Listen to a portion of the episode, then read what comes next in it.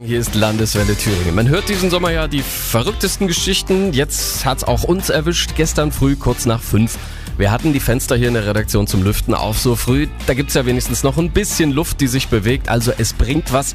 Das haben wir zumindest gedacht. Aber neben viel frischer Luft kam dann halt auch ein Dieb mit rein. Er hüpft vom Parkplatz Innenhof eben durchs geöffnete Fenster rein, schnappt sich eine Landeswelle-Tasche und hüpft wieder raus. Die Kolleginnen und Kollegen, die konnten so schnell überhaupt nicht reagieren und genau sowas nutzt ein Dieb aus. Ein paar mehr Einbrüche jetzt durch geöffnete Fenster gibt's auch im Kreis Gotha zu verzeichnen, sagt Karin Köhler von der Polizei Gotha. Wenn wir in die Einbrüche reinschauen, in die Sachverhalte, die die Kollegen aufnehmen, da kommt schon hin und wieder mal so der Hinweis, Fenster stand offen, Fenster war angekippt. Das sind so diese üblichen äh, Begehungsweisen, die sich ein potenzieller Dieb auch zunutze macht. Der sucht also den geringsten Weg des Widerstandes.